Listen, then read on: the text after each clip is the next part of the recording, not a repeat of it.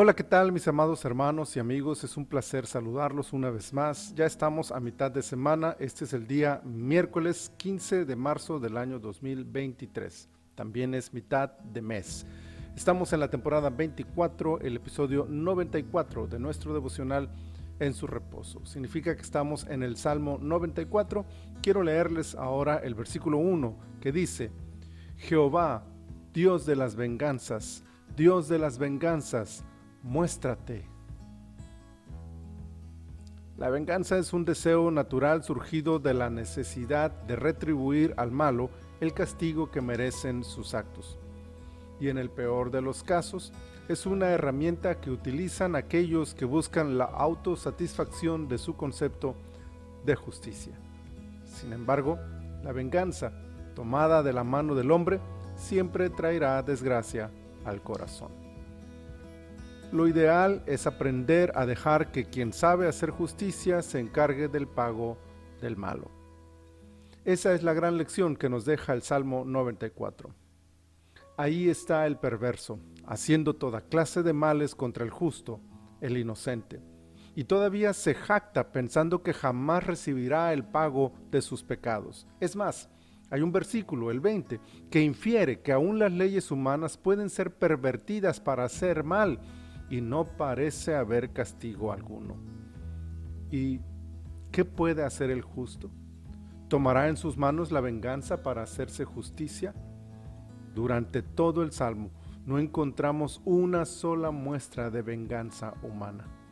Por el contrario, el autor del Salmo parece tener claro que su deber es permanecer fiel a Dios, mantener su integridad, clamar pidiendo la intervención divina y esperar el tiempo de la venganza del cielo, que sin duda alguna llegará.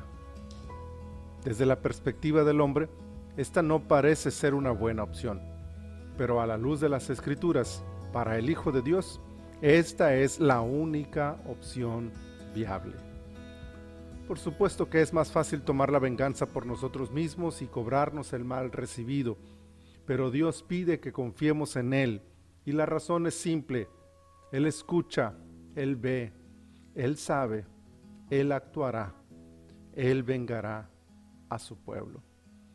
Luego entonces, la disposición a dejar la venganza en sus manos no es solamente un deseo del cielo para evitarnos las consecuencias de aplacar nuestra ira y venganza humana, llena de defectos, sino que también es una prueba de obediencia y sujeción a la voluntad del Señor. Por lo tanto, y en el deseo de agradarlo y honrarlo en todas nuestras acciones, esforcémonos por dejar la venganza y confiemos que Dios cobrará a su debido tiempo, que sus consolaciones alegren nuestra alma.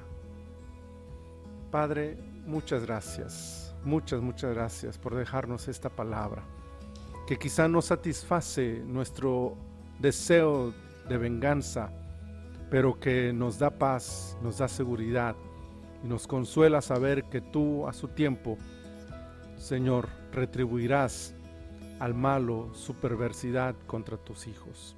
Estamos en tus manos, Señor. Guíanos, bendícenos, ayúdanos, protégenos y permítenos honrarte en todas nuestras acciones. Te lo pedimos en el amoroso nombre de tu Hijo Jesús. Amén. Amén. Mis amados hermanos, el Señor les bendiga junto a toda su familia.